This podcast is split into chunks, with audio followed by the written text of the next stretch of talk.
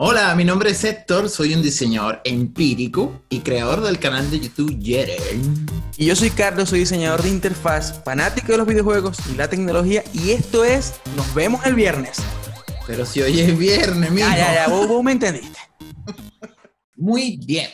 Bienvenidos a, ya no sé por qué episodio vamos, pero este es un nuevo episodio de Nos vemos el viernes, nuestro querido podcast, que no lo grabamos un viernes, pero bueno. Lo importante Eh, es que la no importa que no sepamos un cuál viernes. es, no importa que no sepamos cuál es, pero lo importante es que van varios. O sea, no Varios, único. varios. ¿Por qué? Porque leí una estadística que el 90% de los podcasts mueren después del segundo episodio. O sea, Nosotros si no pasa el podcast, si el podcast no pasa el segundo episodio, murió. Nosotros lo hemos mantenido vivo a pesar de, Vivo. a pesar de todo. vivo que nunca, como la selección vino tinto. Claro. ¡Que viva! ¡Que viva! La vino. Oye, por cierto, yo ando como medio vino tinto hoy, ¿eh? Sí, ¿Te, parece, te parecía Steve Jobs más bien con esa ropa? Steve Jobs. Te vas a presentar el nuevo iPhone. Nuevo iPhone que cabe en tu billetera. Aquí así, de este tamañito chiquitito.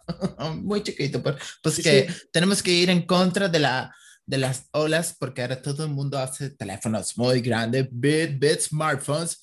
Nosotros vamos a hacer a small alf- Si se irá a llegar a ser realidad, si se irá a llegar a ser realidad algún día esa, esas teorías futuristas como Minority Report. ¿Vos viste esa película? Minority Report No. De Tom Cruise, que, él- que hay un tipo que tiene un teléfono en la mano, o sea, muchas cosas así futuristas. Yo no sé si eso algún día llega a pasar. Incluso hay varias He películas visto, que, he visto varias de ese tipo, como la de que- El Círculo. para mí sería cool tener el teléfono incrustado así en la mano, así como que, ¿qué fue?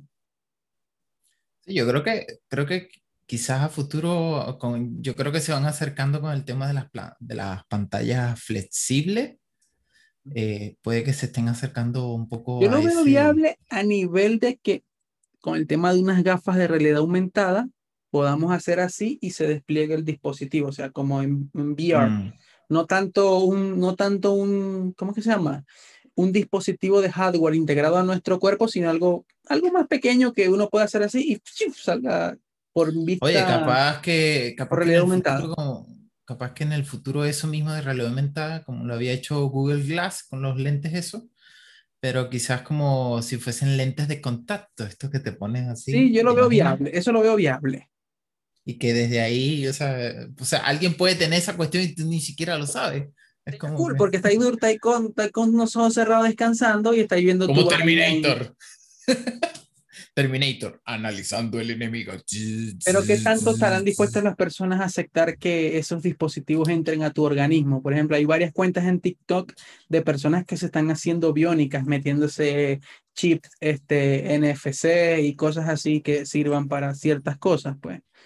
Creo que los tatuadores Sí. hacen eso hoy en día. Sí, yo creo también, o sea, eh, hay mucha gente que se está dedicando como a desarrollar, e- bueno, y este mismo Elon Musk es como uno de los que, que anda como precisamente La vaina del cerebro. claro, desarrollar ese tipo de tecnologías así. Yo creo que yo no me dejaría meter nada de esa vaina. Cuando menos acuerdo tenemos publicidad hasta detrás de las orejas. Probablemente. Cuando menos y que día vengo, voy a cruzar la calle y se te mete un anuncio de Google y ¡blum! te lleva un camión. ¡Pa! Bueno, Ay, vaina. Una vaina así. Yo me imagino algo así. lo que yo quiero comenzar hablando el día de hoy es Porque de vamos a hablar de mundos distópicos ni de futuros No. alternos. Bueno, quizás un poco. de- yo, yo vengo a hablar sobre Blender, eh, que es un software, bueno, Libre. todos deben saber, software libre, pero es un software de modelado 3D. Eh, digamos que su- sus comunes o sus pares son Cinema 4D, 3D Studio Max, que en algún tiempo llegué a usar 3D Maya, Studio Max. Esa. Me- No, Maya no. Maya es otro, otro, otro producto de Autodesk también, que es como más potente, creo yo. Pero 3D Studio Max creo que está como más orientado quizás a la arquitectura, no lo sé. Yo recuerdo que en aquel entonces yo hice una, hice el templo de la iglesia donde yo asistí en Venezuela y lo repliqué en, en Studio Max. Nunca llegaste a hacer los, los paseos virtuales estos que estaban en Encarta. Sí, claro, yo, sí, yo de hecho... Conoce la, no sé qué es China y te ibas con esa, no, así era como un Google Maps, pero... claro. Yo me sabía cada detalle de ese lugar. Ajá. Y ese que ibas a decir algo. No, es que me, estaba, me estaban escribiendo por el WhatsApp. Ya, que seguramente iba a tener que hacer una pausa que me andan escribiendo el trabajo, que si para trabajar ahora, no, chico, yo no estoy trabajando. Eh, de nuevo. Bueno, sí, o sea, este, yo trabajé con Estrés de Studio Max por, por, muy poco tiempo y después me pasé a Cinema 4D, con el que estuve varios años. Y bueno, como yo lo he comentado muchas veces aquí en el podcast, o sea, es una cosa que yo con Cinema 4D es un amor así como este, aislado, o sea, como que de, repente me metía con él, lo toqueteaba y hacía cositas, pa, y después me desaparecía como por 3, 5, un año y volvía de nuevo y así estaba. No, nunca fue algo constante como, como si lo he hecho con After. Pero este, con todo esto que incluso también hemos hablado del tema de comprar software eh, con licencia, de forma legal y todo esto, pues yo desde hace tiempo ando con la inquietud de, oye, o sea, si, si, si es verdad que yo, por ejemplo, ahora mismo, bueno, no recuerdo, pero yo nunca he lucrado con, con un programa de, eh, con cosas de Cinema 4D, que yo recuerde así, por lo menos no como, no como si lo he hecho con los programas Adobe por muchos años. Claro. Y yo dije, perro, voy a ver cuánto cuesta. Yo, yo, decía, yo sé que es caro, pero ¿qué tan caro es? Y es carísimo. O sea, el Cinema 4D, dependiendo de la edición que compres, o sea, te puede valer más de como 3 mil o 2 mil dólares. Una norma así súper, súper, súper caro.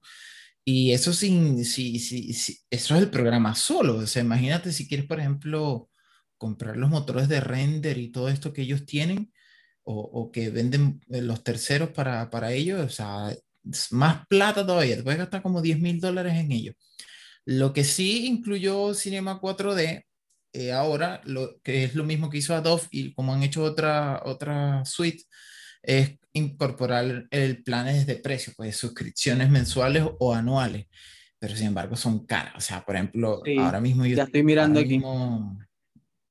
ahora mismo yo lo estoy mostrando aquí en pantalla y el, el, todos los productos de ellos que se llaman Matson One cuestan 113 euros mensuales, o si quieres el Cinema 4D más Redshift, que Redshift es un motor de render, eh, son 86, o el Cinema 4D pelado, de, solito, solito 61, ya es muy caro comparado con la, con la suite de Adobe, es súper carísimo.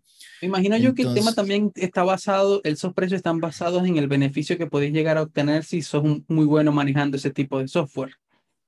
Sí, y que obviamente sea algo rentable para ti. O sea, si tú vives de eso eh, y, necesitas sí o sí trabajar con ese seguro, lógicamente vale la pena todo el rato poder. Sí, por eso, porque me imagino que el que usa este tipo de programas es alguien profesional que de verdad le ve rentabilidad, porque pagar estos precios por un programa, claro, si con un cliente bueno que tengáis, que te pague un buen sueldo, te lanza para aguantar un Cinema 4D, pero debe ser muy, buen, muy bien pagado este tipo de, de, de, software, pues al menos el tema de, de, lo que puedes llegar a generar con él.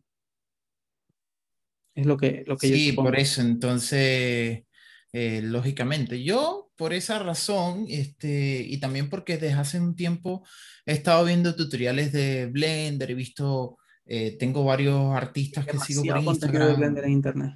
Sí, y eh, sigo varios contenidos de, de, de, artistas que por Dribble o por, por, por, Instagram. Oye, me ha llamado mucho la atención que yo, o sea, yo recuerdo que hace muchos años yo llegué a probar Blender, recuerdo que lo bajé, lo instalé y encontraba que yo decía, oye, no sé, este programa quizás le falta, ¿no? Que es lo que quizás es como de repente lo que uno puede pensar también de un programa que es de software libre. Tú dices, bueno, es de software libre, pero a veces suelen ser lógicamente como no tienen un apoyo económico directo, entonces los desarrolladores de repente no, no, no, no crean las mejores herramientas o el programa es bastante limitado, hay muchas cosas que no tienen, los formatos o la calidad que te entregan, no sé, X cosas. Pero yo viendo los tutoriales y viendo videos sobre reviews sobre este programa, me, me he fijado y he llegado a la conclusión de que es igual de potente como Cinema 4D y que no tiene nada que envidiarle. Y tanto es así también que muchos de los motores de render que han creado para otros programas como 3 Studio y Cinema, también los han hecho para Blender, e incluso gratis, como, eh, como el de, ¿cómo se llama? uno que se llama Obtainer Render y todo esto. Entonces, yo por eso yo dije, oye, o sea, este, quiero migrar quiero migrar a, trabajar con este, con este software porque es gratis y segundo porque, bueno, veo que es, es capaz, uno es capaz de por lo menos trabajar en este software y lograr resultados iguales como los que yo he hecho en Cinema 4D.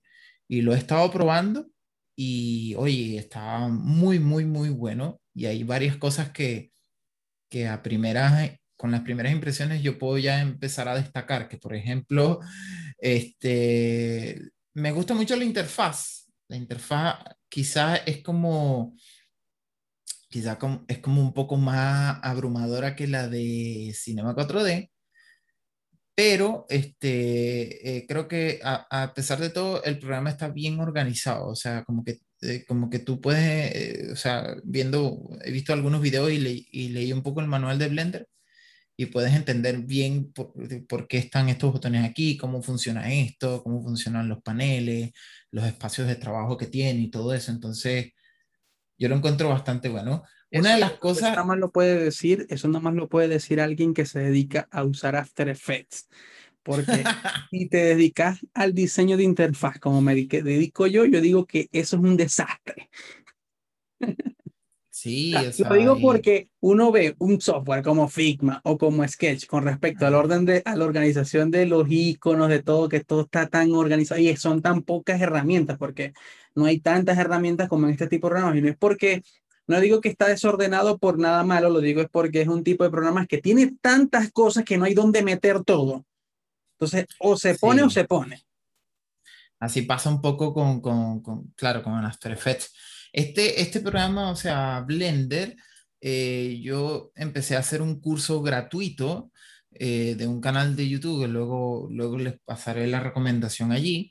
Eh, y el, este tipo tiene un curso introductorio para Blender y me ha estado funcionando y con él, con él he estado conociendo el programa y ayer hablé un poco de él en el directo que estuve haciendo ayer en mi canal y oye, lo, lo, encuentro muy, muy, muy bueno. Y de hecho también estoy interesado en un curso que quiero hacer de un canal que también hace tutoriales y hace contenido de Blender que es grandísimo, se llama Polygon Runway, seguramente lo has visto incluso en Instagram o en, en Dribble, es súper conocido. Lo que pasa es que yo empecé a utilizar Blender también hace un tiempo, te explico más o menos cuál fue mi experiencia y empecé, y empecé a hacer un curso y todo bien, me gustó, me iba entendiendo lo que estaba haciendo, todo cool y tal. Varias cosas que uno choca bastante es que por lo general los cursos que se ven en internet están hechos con un computador Windows. Entonces, el tema de, de, los comandos en un computador portátil es un peo. Entonces, hay que hacer un montón de modificaciones en el teclado si, si usas, por ejemplo, Mac y aparte portátil, que es peor todavía. O sea, no es que tal, sino que es peor todavía. Y si no usas un mouse, peor aún todavía, porque hay funciones que con el mouse al arrastrar ciertas cosas podéis cuadrar ciertas vainas. Pero entonces yo tuve primero esos dos choques. Todo bien, lo superé. No fue que no, no fue que me di por vencido por eso. Más bien aprendí a configurar el teclado de forma de que pudiese hacer lo que el tipo estaba aplicando.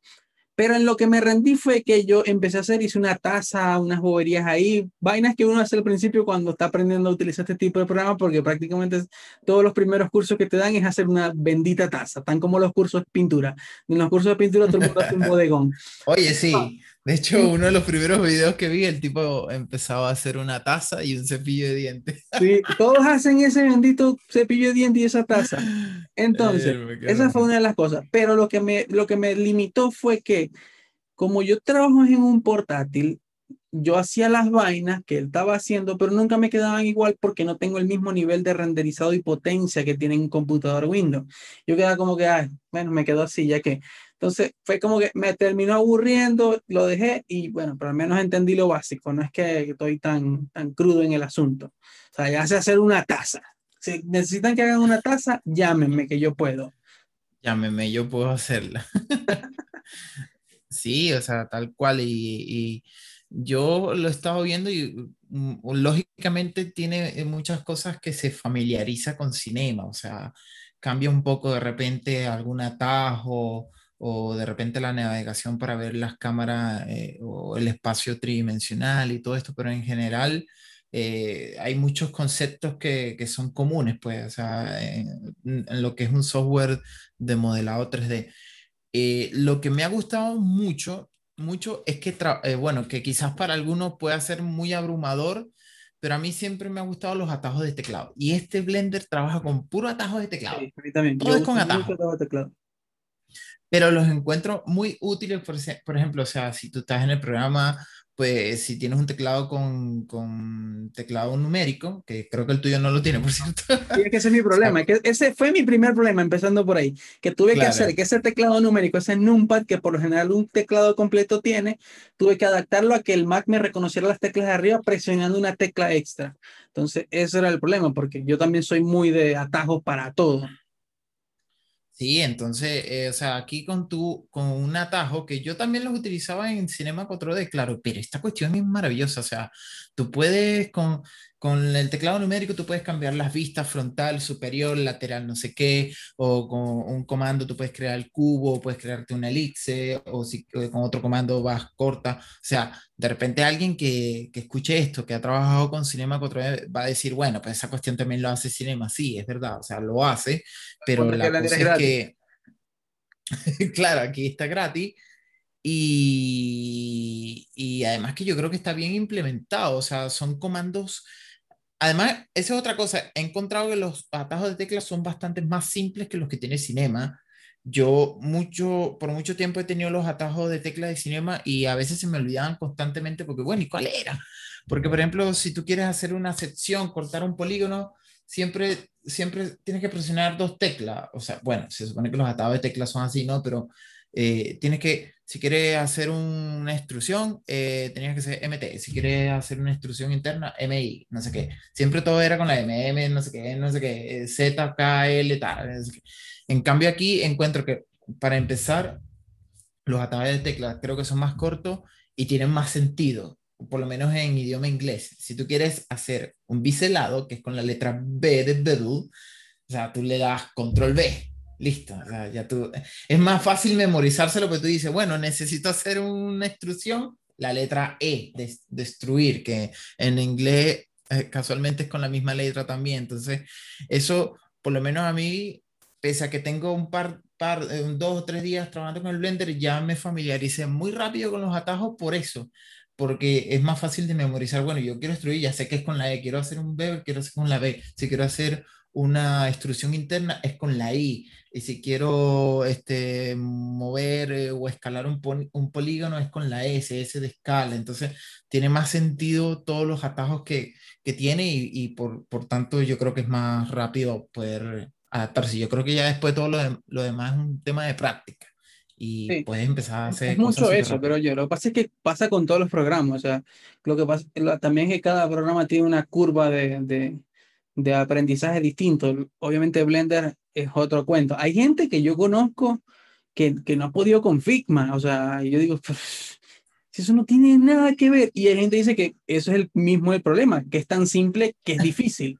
Entonces pasa mucho que hay gente que ve Blender apenas lo abre y se abruma por la cantidad de cosas que tiene que también pasa con After. Yo tuve años huyéndole a After y vos lo sabéis. Yo tuve años diciendo no debo aprender, no quiero nada, hasta que un día me atrapó en el empleo. El empleo es el que te obliga a aprender en contra de tu voluntad. Entonces, bueno, eh, por, por temas de empleo, eh, me tocó aprender After y uno le va agarrando el ritmo. Claro, es, las curvas de aprendizaje todas son diferentes, como que hay gente que está muy acostumbrada a interfaces como Photoshop, que luego agarra vainas como Sketch y quedan locos, porque no tiene sentido alguno. o pero en parte, si venís del desastre de After Effects y más o menos tenéis comprensión de todo el desastre que tenés en After Effects, ir a Blender no es un programa que te va a chocar tanto por el tema de toda la cantidad de cosas que tenés. Claro, es mucho más útil si tenéis múltiples pantallas y podéis regar todo ese desastre en un montón de pantallas, se te hace un poco más sencillo todo. Eso también es otra cosa. Porque si vas a trabajar, yo, por ejemplo, yo te comenté que yo tengo un primo que está estudiando aquí en mi casa y él está aprendiendo a estudiar Blender. Está estudiando Blender desde el día uno que llegó. Incluso le compré un teclado con Numpad porque estaba vuelto un 8. Ah. Estaba vuelto un 8, entonces le compré un teclado de 10 dólares, el más barato que encontré, pero cumple el trabajo. es un genius de esto de 10 dólares. Y yo tuve que ponerle el monitor mío a él porque yo sabía que ese tipo de programas no se puede aprender sin monitor extra. Empezando porque tenéis que ver un video para ver cómo se hace cada cosa. Y luego hacer otra vaina allá y otra vaina de este lado. O sea, tenéis que tener obligado múltiples pantallas para eso, igual que After Effects. No es lo mismo que aprender diseño como Figma o Sketch, que con un solo programa ya uno tiene, ¿me entendés? O sea, una sola pantalla ya uno tiene porque tiene todo ahí.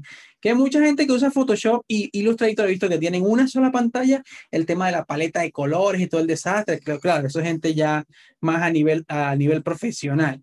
Pero este tipo de programas es, para mí es sumamente necesario y obligatorio tener más de una pantalla por la cantidad de cosas que tiene. Bueno, en todo caso, Blender en, en, las preferencias puedes cambiar eso. Puedes cambiar de que si quieres, por ejemplo, cambiar las vistas, eh, no, use, eh, no uses un teclado numérico si es que no lo tienes y puedes usar en, este caso los números de, de, tu teclado con otro comando. Creo que es con la tecla control. En, vez de presionar 7 en el teclado numérico, presionarías control 7 y te pone la vista superior, por, por ejemplo.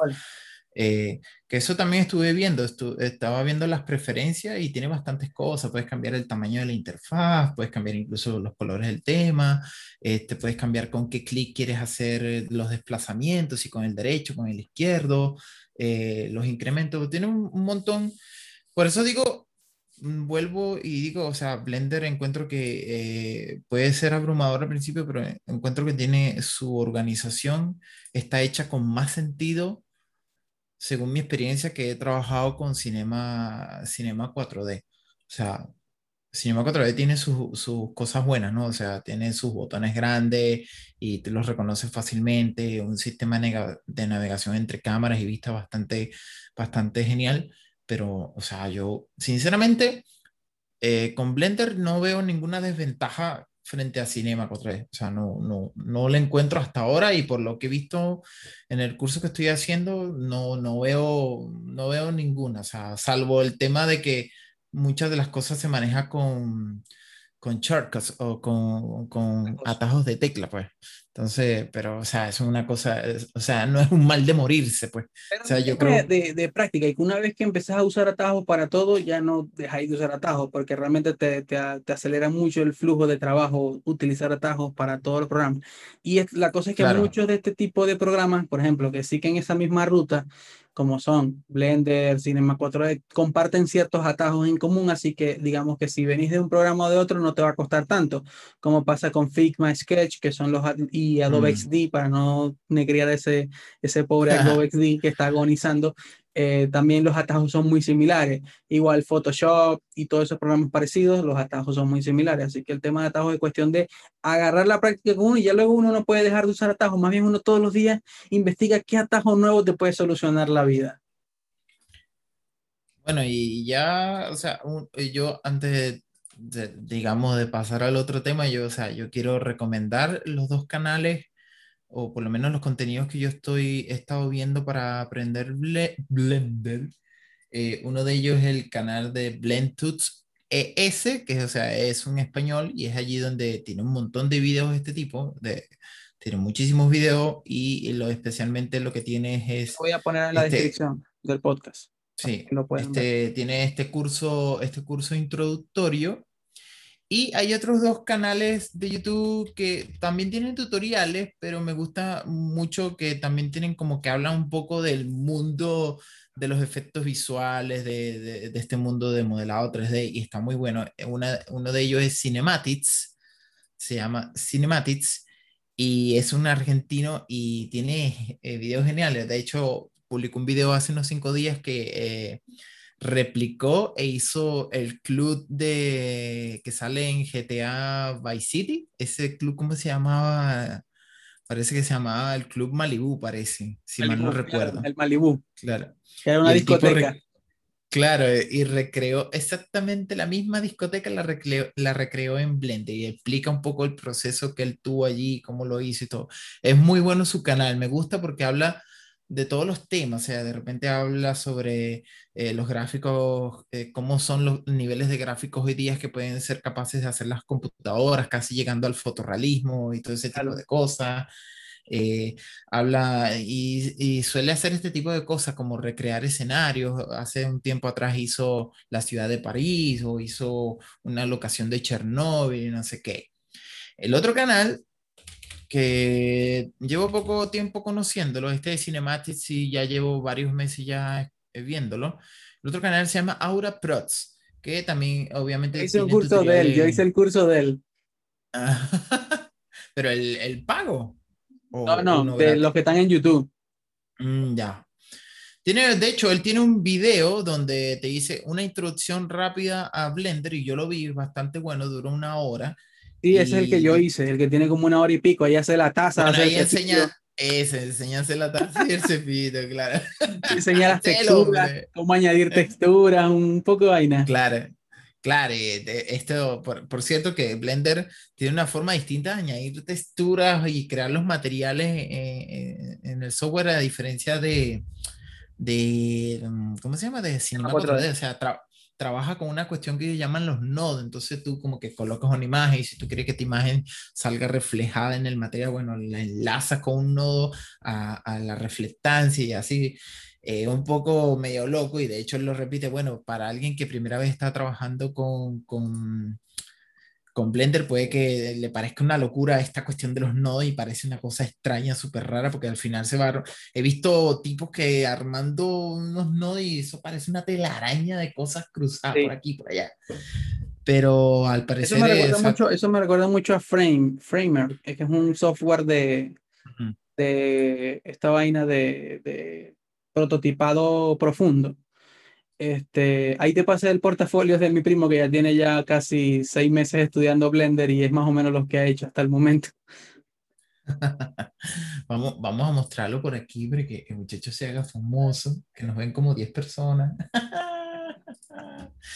Mira, pero está bastante, está bastante bueno. Así, de hecho, eh, por lo visto ya veo que está tratando de hacer los tutoriales como los de, como los de ¿cómo se llama? Hoy se me olvida, Polygon Runway. O sea, Polygon Runway, sí. E, ese, ese último de un gamer room es como muy típico como los de los que hace este tipo. Oye, pero está muy, está muy buena. Sí, él tiene apenas seis meses estudiando y ahí se ven, el, lo bueno es que su drible, él empezó subiendo todo lo desde, desde, lo, desde lo más feo que hacía y ahí se ve, no se nota el progreso. Pues. Sí, ya me di cuenta. De hecho, aquí hizo una de, donde sale como una casita con unos árboles. Ese, ese, ese tutorial es de Polygon Runway. sí, sí, sí. Está bueno. Incluso este, este, que tiene como un, que es como una, como unas vallitas de madera. No sé si lo mm. vi, que hay una chita y todo eso. Ese yo fue que le pasé la imagen y él la hizo. O sea, no tuvo que hacer el tutorial, pues. Ah, qué bueno. ¿Cuál es, ¿Cuál es esa? Veo que hay una como una casita con unas naves espaciales. Ese también, yo solo le pasé la imagen, la de la casita con le pasé la imagen y le dije, mira este, mira este, este, este, este 3D, ¿lo puedes hacer? Me dijo, sí, yo lo hago, y me lo hizo. Claro. Sí, es que en realidad no te creas, son cosas, este, y yo estaba viendo los tutoriales de esta gente y son cosas sencillas, porque te pones a ver, son puras cajas, eh, rectángulo, no son formas complejas, pues, o sea, y lo cómico es que... uno lo ve, uno lo ve desde un ojo, desde un ojo, este, ¿cómo se diría? Desde un ojo eh, del desconocimiento, de no saber utilizar la herramienta a ese nivel, uno dice, mm. vaina, eso se ve súper pro, eso debe ser difícil, pero al final no es tan difícil, solo es práctica, pues. Sí, es un poco también como escuchaba en el curso de este tipo, Blentuts, de que la idea es si tú eh, logras conocer cómo trabaja cada herramienta y las funciones que tiene el software y todo lo que es capaz de hacer, tú conoces bien cómo funcionan, cómo, cómo, cómo debes usarla y, y, y, o sea, de acuerdo a qué situación puedes usarla. Luego, todo lo demás viene de forma creativa, pero por sí sola. O sea, tú de repente dices, bueno, quiero crear este faro como el que hizo aquí. Bueno, entonces dices, bueno, ¿de dónde, ¿de dónde puedo partir para hacer un faro? Bueno, seguramente desde, partiendo de un cilindro, que una forma primitiva, básica. Y que a veces no es solamente decir voy a hacer un faro, voy a hacer esto, porque puedes hacer muchas cosas, pero si no tenéis una percepción de la iluminación, eso también es clave. Ah, no, claro, sí, o sea, son varias cosas mezcladas, o sea, el tema de iluminación, el tema de saber este, crear los materiales, darles textura, o sea, ese digamos que es como el postproceso después de haber modelado, ¿no? Después de haber hecho tus modelos, tus tu, eh, tu objetos tridimensionales y todo este peo, que ese es otro, ese es otro apartado más, o sea, el tema de iluminar. Incluso yo sé de gente, yo sé de gente, varias personas que conozco que trabajan en esta área, que solo se dedican a iluminar. O sea, no hacen el trabajo de, del objeto 3D, no hacen nada de eso. Y hay unos que solo se dedican a iluminar o animar, o sea, una de las dos. Hay, esa, ese, ese rango, claro, obviamente alguien que, que freelance o que se dedica a algo más personal tiene que hacer todo el, todo el trabajo. Pero hay, hay departamentos, como imagino, como Rockstar o gente así, o compañías grandísimas que trabajan con gente, cantidades industriales de, de horas y horas de desarrollo que tendrán, es, los departamentos de 3D se deben dividir en miles de secciones, desde iluminación, texturizado, de todo tipo de vainas, la verdad. O sea, me imagino cualquier clase de cosas. Sí, o sea, y eh, eh, eso, eso, eso es genial. Yo, bueno, yo he hecho algunas cosas que, a lo largo del tiempo las hice cuando estaba en Cinema 4D, llegué a hacer una radio, en una oportunidad eh, hice una taza como la que tuviste. hice un robot también con un curso. el robot ese se quedó muy bien. Claro, este, ¿qué otras cosas llegué a hacer? No recuerdo, hice también como una especie de como un metrónomo, pero digital, que tenía, tenía Linda por aquí en, en la habitación y lo hice. Varias, varias cosas. Una vez incluso hice hasta un iPhone, me acuerdo. llegué a modelar un iPhone 6, uno de esos en, en, en Cinema 4D. También creo que en, en, una ocasión llegué a hacer una MacBook y cosas así. Y la verdad que, de hecho, el proyecto más reciente, eh, tridimensional, que yo hice y no me quedó tan mal. Es un, voy a ver si me da chance de mostrarlo por aquí. Es como, hice como un computador futurista o un, o un mega computador que es como una especie de maletín, que cuando tú lo abres, el computador tiene un montón de botones, tiene una palanca ah, como un joystick, tiene unos botoncitos y no sé qué. Y ese lo hice en Cinema 4 y fue, se ve súper complejo, pero en realidad fue súper rapidito y sencillo que lo hice Formas básicas. Con formas básicas, claro, como, prácticamente con puros cubos, cilindros, algunas esferas y la verdad que es súper sencillo. De hecho, ayer en el directo, eh, muchos me preguntaban, oye, tú este, vas a hacer, eh, ¿por qué no haces tutoriales sobre cinema o algo así en el canal? Yo le dije, mira, o sea, puedo hacerlo, pero creo que más adelante cuando realmente me sienta más seguro con esto, o sea, cuando yo sienta que tengo dominio del tema, porque ahora mismo eh, creo que no, no, me la sé toda, pues, y por eso estoy empezando con Blender y empezando bien, que yo creo que con Cinema no lo hice en su tiempo, pues, con Cinema yo veía como tutoriales así salpicados, ah, de repente veía esto, de repente veía aquello, pero nunca me puse a ver eh, a profundidad toda la interfaz, cómo funciona el programa, qué cosas puedo hacer con esto y qué, puedo, qué puedo hacer con esta función, qué me permite lo otro. O sea, como no, no habías empezado, no habías empezado a estudiar de verdad.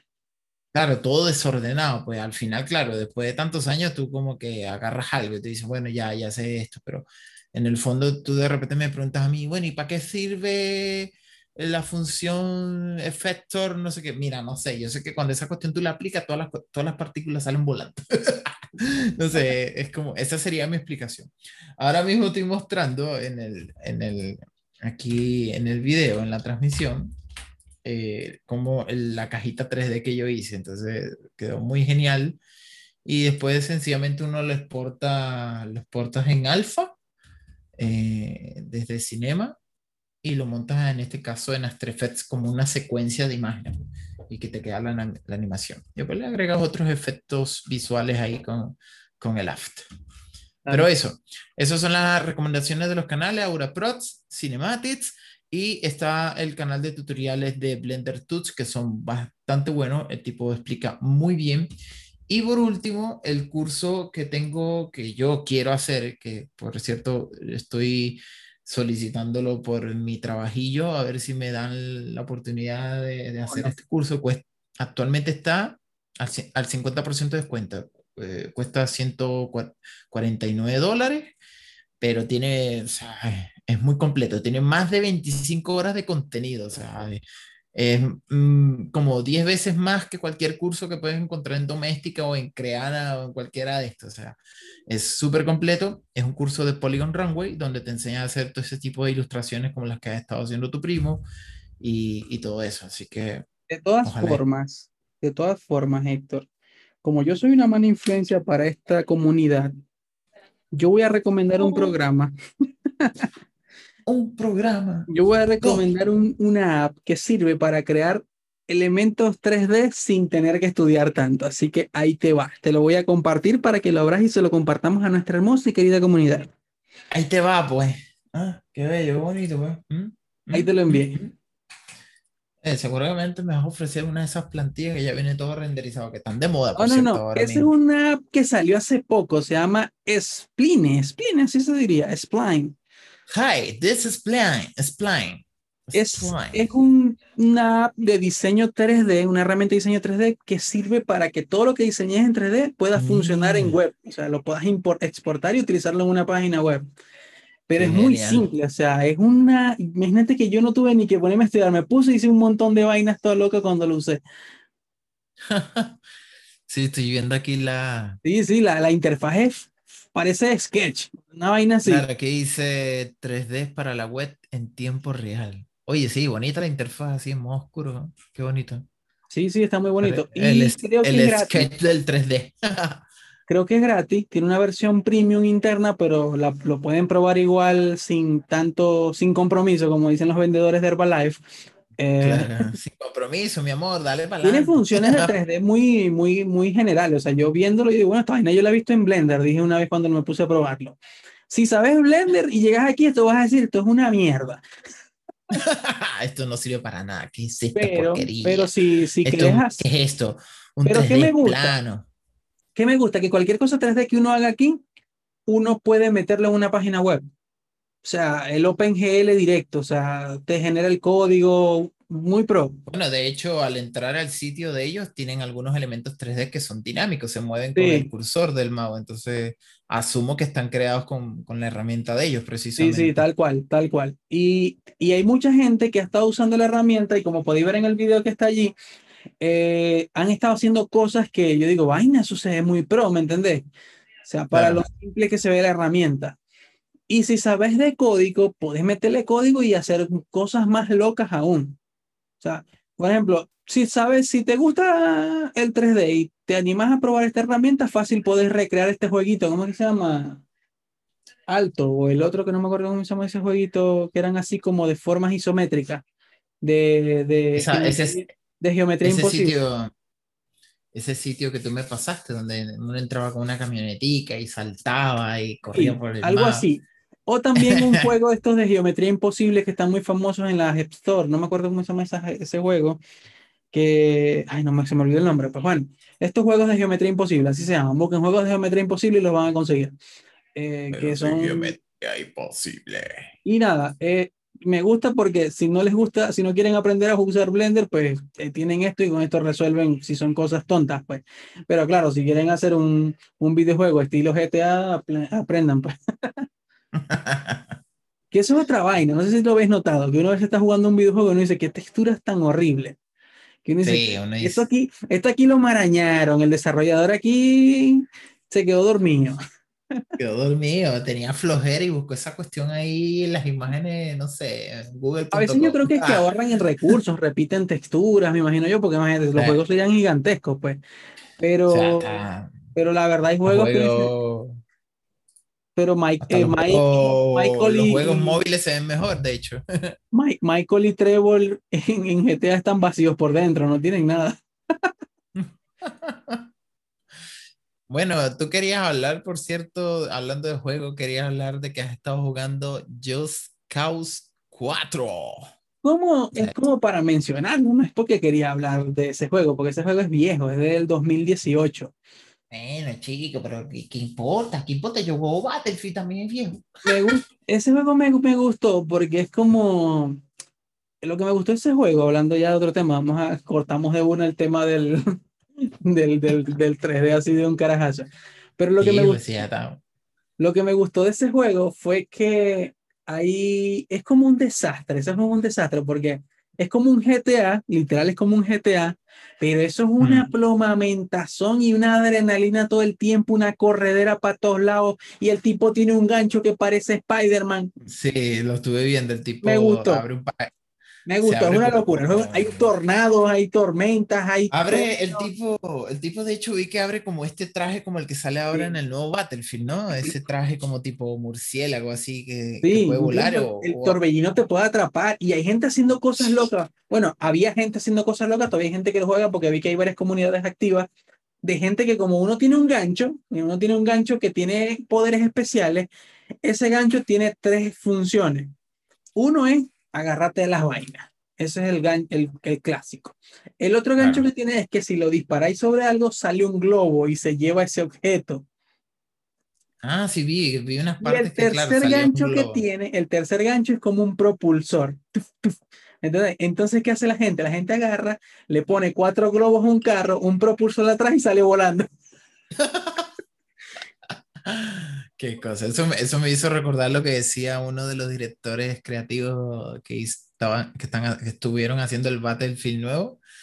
Y, y el tipo de, claro, él decía un poco como, bueno, nosotros hacemos los juegos y no, obviamente los probamos nosotros y jugamos, pero sabemos que al final nuestro, nuestros espectadores o los que compran y juegan el juego, valga la redundancia, terminan haciendo cosas mucho más allá de lo que nosotros pensamos. Entonces, eh, es como esto, tal cual. Incluso, incluso había gente que, que lo usaba, o sea, que hicieron como una comunidad, ellos, la misma, los mismos desarrolladores del juego, hicieron un concurso para el que hiciera cosas más locas y creativas.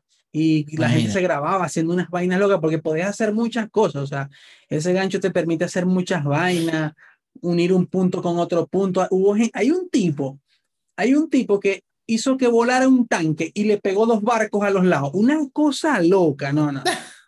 O sea, y entonces lo cómico es que agarran los tanques, como también creo que tenía una función online, le ponían unos globos, salían volando y le caían a plomo a las cosas desde arriba, volando, y le metían hasta los, a los aviones. Una locura, o sea, fue una locura. Bueno, aquí de hecho estoy pasando las imágenes donde el tipo vuela y le dispara unos helicópteros en el aire, lanza cohetes. se- Mira, acaba de montarse en el helicóptero, se lo robó y empezó a disparar en los que estaban allá abajo. O sea, No, hay, gente que se montaba en, en unos globos que van por ahí y esperaban los aviones como si fuesen un bus y agarraban, le tiraban el gancho y se iban con el avión. Sea, el juego como que te permite, tiene mucha libertad, hay muchas cosas y muchas cosas se pueden destruir, puentes, casas, hay muchas cosas que se pueden Mm. destruir así como Battlefield y eso lo Claro. hace bastante cool.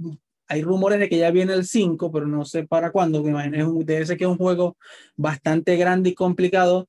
Y yo había escuchado mucho de ese juego antes, pero nunca me había detenido a prestarle atención. Y como está en Game Yo Pass, la verdad nunca lo había escuchado, nunca. como está en Game Pass, yo dije, chico, vamos a descargar eso a ver qué es lo que. Me puse y pff, estoy es viciado.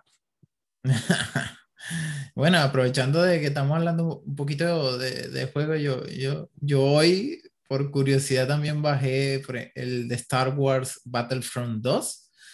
Y yo dije, lo voy a bajar, chicos. He estado viendo, de repente me salen sugerencias de YouTube de gameplays de ese juego. Y yo, oye, se ve interesante. Y había escuchado también que, que tiene ciertas mecánicas de juego similares a la de Battlefield. De hecho, eh, dicen que Battlefield, sobre todo los últimos, tiene implementadas empresa, muchas ¿no? Sí, de hecho los hace la misma gente, DICE con EA Games, toda esta gente. Y de hecho los últimos Battlefield dicen que habían implementado algunas, algunas mecánicas de juego inspiradas precisamente desde Battlefront. Y ahora en el nuevo también, por cierto, porque el Battlefield 2042 va, dicen que, por ejemplo, los servidores, aunque no estén llenos, van a terminar de llenar las salas con bots, que van a ser bots que son de inteligencia artificial, pues. Entonces dicen, bueno, eso no es nada nuevo porque ya eso estaba implementado en, en Battlefront 2 precisamente, donde, donde hay servidores que eh, tú puedes jugar directamente con los bots y son súper eh, súper inteligentes, pues incluso pueden llegar a matarte, inclusive. Claro, porque digamos que ya hoy los bots no son como la gente creía antes, que uno, una cosa es practicar con bots, que son estúpidos los bots para que uno mejore puntería, y otra cosa es jugar con bots en tiempo real que son prácticamente jugadas de otras personas. O sea, no es que son bots, sí, porque sí, no, son jugadas de otras personas que están programadas para funcionar dentro de una partida. Que eso es lo que yo he visto que hacen. Hay un, hay un, hay un, documental en Netflix que habla de eso, que ya no es solamente eh, la partida y ya de un bot ahí, una computadora que no sabe lo que está haciendo, sino que son la recopilación de, de buenas jugadas de jugadores de todo el mundo agrupadas en una inteligencia artificial que las utilizan en bueno, de hecho, yo al principio jugaba mucho para practicar en Call of Duty, para mejorar la puntería y todo este peo. Jugaba con los bots y los tipos, o sea, los bots te hacen las mismas jugadas que los pro, como tú dices, así, el slide cancel, el bunny hut, no sé qué, saltaban, se agachaban, se tiraban al piso, que salían corriendo y se deslizan. Y yo, mierda, petucho, hacen, hacen todas las marionetas igual que los desgraciados ese. Entonces, y dependiendo del nivel, pues por supuesto, si tú ponías a nivel veterano, o sea, podías pasar toda la partida sin matar ni, ni a un bot siquiera. Es burde peludo. Sí, sí, sí. Eh, ya no es lo mismo que bueno, este, otro cuento. Este Battlefront lo estuve jugando hace rato antes de empezar a jugar el podcast. De hecho, eh, a jugar el podcast, eh, antes de empezar a grabar el podcast. El vicio, hermano, el vicio. Error, pero me gustó, o sea, el, el, nivel gráfico es como el de Battlefield, o sea, se ve increíble. De hecho, me hizo recordar mis tiempos en que a mí me gustaba jugar Star Wars. Yo cuando, te, cuando tuve PlayStation. Yo jugué en Game Boy Star Wars. No, yo llegué a jugar en PlayStation, llegué a jugar varias sagas de, de, de Star Wars, me recuerdo, y salía con mis personajes y todo. Y era muy, muy bueno. Claro, aquí este, parece que ahí, de hecho, tiene un modo de juego que es duelo de, duelo de rivales, donde puedes jugar con, con el rival o con el villano favorito. Puedes jugar con Darth Vader o puedes jugar con Anakin o con el otro, no sé qué. Ah, ¿Tendrá crossplay? Eh, no sé, la verdad que no, no creo. Ah, capaz que no tenga, porque como son igual estos juegos de Star Wars son viejos. Creo que, de hecho, el más reciente, no estoy seguro con lo que. Eh, no es tan viejo, como 2019, creo. Oye, vamos a ver, porque yo, o sea, eh, sería, sería bueno ver si tiene crossplay. No, no lo creo, porque yo creo que si no me saldría cuando estoy jugando alguna parte, un icono de que, bueno, este jugador es de Play, este jugador es de, es de Xbox o no sé qué. Por ejemplo, aquí es, hay un artículo. Battlefront 2 2017. Se lanzó el Battlefront, Battlefront, Battlefront 2, se lanzó a fines del 2017, claro. Entonces, bueno, igual no, no es tan viejo. De hecho, es un poquito, es un poquito más nuevo que Battlefield 1. Y que está como en la época entre Battlefield 1 y el 5, porque Battlefield 1 salió en el 2016 y el 5 salió en 2018, si no me equivoco. Entonces está, está entre esos dos juegos. Es por eso que entonces Battlefield 5 tiene cosas implementadas de, de, de Battlefront 2. Pero aquí, según dice, puedes jugar Battlefield 2 en PlayStation en una Xbox One o en una PC a través del iniciador de juego EA Origin, pero puedes jugar con tus amigos en esta plataforma. desafortunadamente, no. No puede hacerlo en este momento y parece que los desarrolladores no tienen planes futuros de hacerlo realidad. Así que ahí está la, ahí está la respuesta, no tiene crossplay. La gente de EA no quiere cambiar. De hecho, hay uno que ya dicen así, o sea, si el nuevo Battlefield no tiene un crossplay, no, se fregaron, o sea, yo de verdad ansío mucho que tenga el crossplay. basta, de verdad, aunque ya basta, ya basta. Tampoco es tan malo, o sea, porque imagínate, mira, ahí está pariendo Call of Duty con los hackers de PC, y eso, si no, si no tuviese crossplay, la gente no sufriera tanto. Claro, o sea, Eh, bueno, eh, no sé, o sea, ni yo por un momento pensé que con la, con la actualización de Windows, Windows iba a ser algo mágico de repente que uno pudiese jugar eh, como, como, como son los dueños de Xbox, lógicamente, bueno, que, que, sea, claro, digamos, hacer que la gente que juega Xbox y PC puedan jugar juntos, sin importar si el juego tiene crossplay o no. Pero no, pero no, pero no. ¿Tienes Windows 11?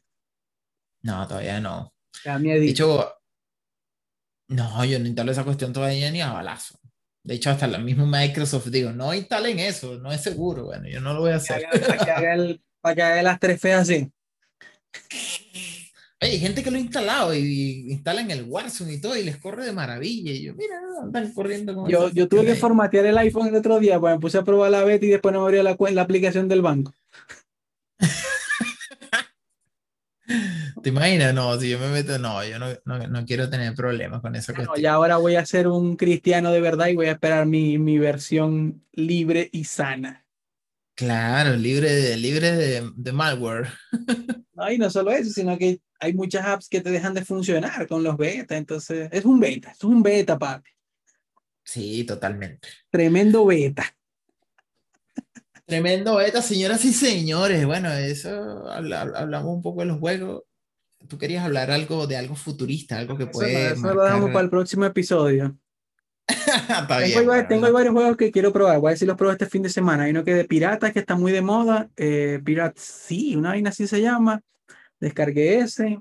Voy a seguir. Ya casi me falta poco para terminar el Just Cause 4, que no es tan largo. Y las misiones como que son muy repetitivas, pero está bueno. Eh, ah. ¿Qué otra cosa si estoy jugando? No, eso solamente Assassin's Creed ya me aburrí, ya, lo, ya llegué hasta donde iba a que llegar y ya lo... Oye, yo, yo me metí en estos días a jugar un poquito, jugué como 20 minutos nada más.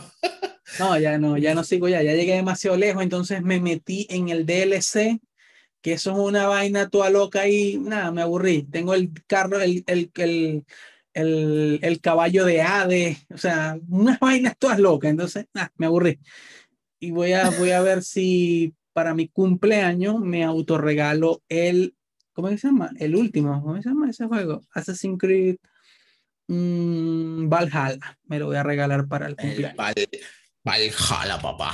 Entonces, bueno, yo estoy, yo, estoy, yo estoy ahorrando, por lo menos ya pensando en poder comprar Battlefield. En, Hay que meter al pote 10 dólares mensuales para que aguante. 10, 10 dolaritos mensuales, mijo, para que te vean más. No, pero hay que probar la beta también, eso va a estar bueno. Sí, yo por eso me pasé ahora, yo, yo tenía el AirPlay normal y me pasé al al AirPlay Pro para precisamente tener acceso a la beta, porque con la suscripción normal de AirPlay no me daba acceso. Entonces, ahora espero que cuando salga por ahí, no sé si es en agosto, en septiembre que va a salir la... En agosto sale la beta. la beta pública. La beta para poder probarla ahí y esperar hasta, hasta el 22 de octubre, que es cuando oficialmente van a lanzar el juego para todo el mundo. Ya la beta bueno, ahora... a ver si va a ser bueno o malo. Sí, o sea, bueno, ahora mismo hay que esperar en este mes que comenzó, 22 de julio, que ahí van a dar más detalles sobre el, sobre el juego. No sé qué, no sé exactamente qué van a, qué más cosas van a hablar, pero supongo que una de ellas quizás debe ser el modo de juego ese que ellos llamaron Hard que mucha gente no sabe qué, algunos dicen que es un Battle Royale, yo en realidad no lo creo. Es como un modo de juego nuevo que ellos inventaron y hay que ver qué es lo que trae esa cuestión, el Hard. O sea, como la zona difícil, una cosa así, la zona, sea, la zona que sea, sea, lo que sea de lo que estemos hablando, siempre terminamos hablando de Battlefield. hasta que lo lancen, hasta que lo lancen. Hasta, que lo lancen. Yo, yo casi... En vigilia continua, mi pueblo, hasta que lancen. Yo, de hecho, yo de hecho, yo lo digo ya, o sea, yo casi que yo no estoy jugando Call of Duty, sinceramente. Yo estoy que lo borro. No, no, no, estoy, no, no, he llegado a ese punto todavía de decir, oye, lo voy a borrar, pero sí es, verdad que, no estoy jugando. De verdad no estoy jugando nada Call of Duty, entonces mm, estoy que lo borro. Estoy metiendo otros juegos para ir probando otras cosas, aprovechar los, el tiempo que tengo de Game Pass y ahí vamos a ver qué, qué va saliendo. Pero lo que, sí me, lo que sí me convencí es que no me gustan los Battle Royale. Así que si el nuevo Battlefield le meten o no le meten Battle Royale, me da lo mismo. me importa un bledo esa cuestión. A mí me gustan los modos que tiene el Battlefield, así que para mí está más que bien. O sea, para mí es más que suficiente esos modos. Y ahorita creo que el juego que voy a comprar pronto es el Watch Dog Legions. Es lo que tengo así visto para el próximo, porque creo que van a haber unas ofertas buenas ahorita este mes y voy a aprovechar. Así que es lo que voy a, empezar a jugar próximamente cuando termine el Just Case. Pero ese lo tengo que comprar, el Watch Dog. Oye, las tarjetas de video, las tarjetas de video parece que están bajando de precio, ¿eh? Te voy a enviar un meme buenísimo, te voy a enviar un meme buenísimo para que, para que lo veáis con el tema este de las tarjetas. Igual, que el Bitcoin y el Dogecoin que están bajando. No, ya, ya, ya, ver ese meme no lo encuentro. Ah, es que vos no lo vas a entender porque no estáis viendo Loki. No, no estoy viendo Loki. ¿Eso está en Netflix, Loki? No, está en. Está en eh, Disney Plus. Ah, no, no tengo Disney Plus. Netflix sí tengo. Yo porque tengo Disney Plus porque lo pago con tres personas más, así que prácticamente no pago nada. Por ahí te envié el meme. Yo lo que, lo que hice suscribir ahora recientemente fue DirecTV Go, pero no porque, porque quisiera, no porque mi querida esposa lo quiso así. Bueno, metamos di, DirecTV Go. Ahora mismo lo estoy aprovechando mucho para ver la Eurocopa y la Copa América y ver los partidos en HD. Eso, eso, eso sí. Yo cancelé Netflix este mes.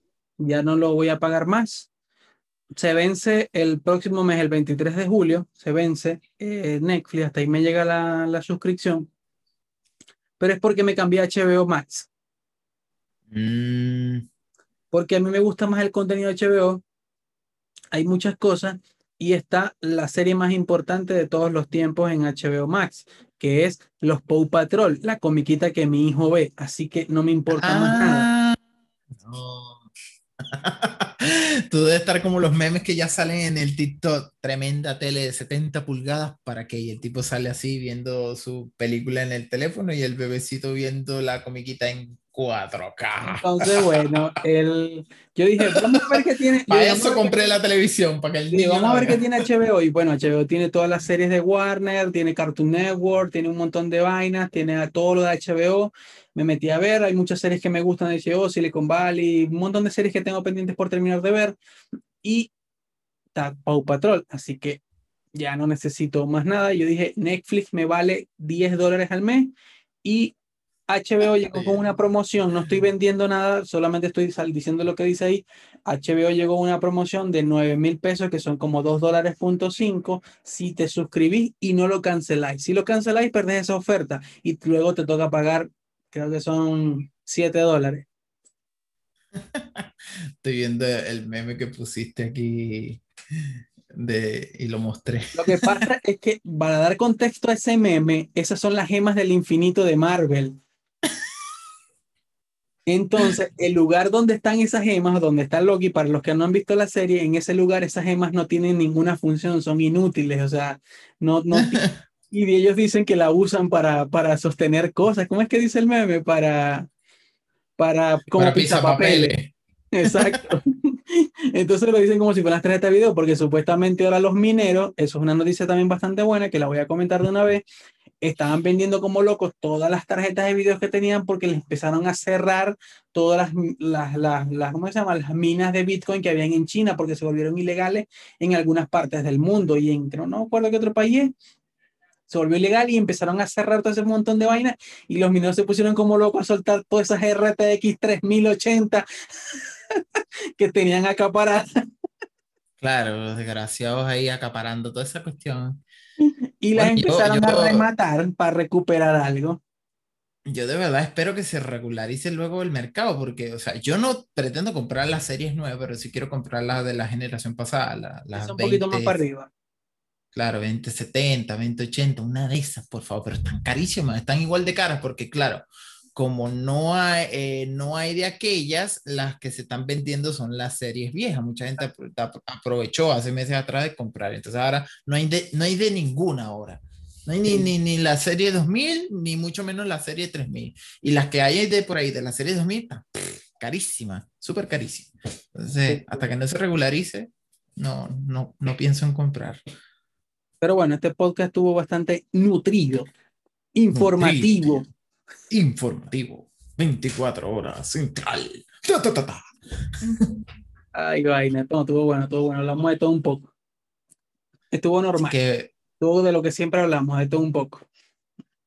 ahí ya tienen nuestras redes sociales. eh, recuerden seguir nuestro canal de Telegram, este canal Suscríbanse de a YouTube. YouTube. Suscríbanse al canal de Activen la YouTube. campanita. Activa la campanita para que estés pendiente de nuevos videos. Deja tu comentario en la parte de abajo y recuerda darle un like. Eh, eh, eh, Si este video, si este video llega a 5000 likes, me quito la ropa. Deberíamos hablar de eso en, un- en un podcast, sobre todo con el tema de los directos en Twitch. Esa cuestión se está, se está poniendo muy mal, muy feo. En el próximo feo. podcast vamos a hablar de cómo La- los directos de Twitch no tienen sentido alguno y suscríbanse para que estén pendientes. Oye, pero si el otro día, el otro día un youtuber mostraba que una tipa pedía, eh, no sé, sabe que en Twitch puedes pedir monedas o diamantes, de acuerdo al nombre que le quieras dar la cuestión. La tipa pedía, eh, si, me, eh, si me dan 5000 diamantes, les doy mi Discord. Y el Discord, tú sabes para qué será, ¿no? Va, va a mostrar otras cosas indebidas ahí que no se puede mostrar en, en directo. Bueno, y la tipa hablaba hablar así como, que eso lo vamos a hablar el podcast que viene porque hay muchas vainas que dar de eso. Yo tengo muchas vainas que dar de eso. Ya saben, suscríbanse, activen la campanita y déjenle un like. Chao, nos vemos ¿Y el fue? viernes. Nos vemos el viernes. Adiós.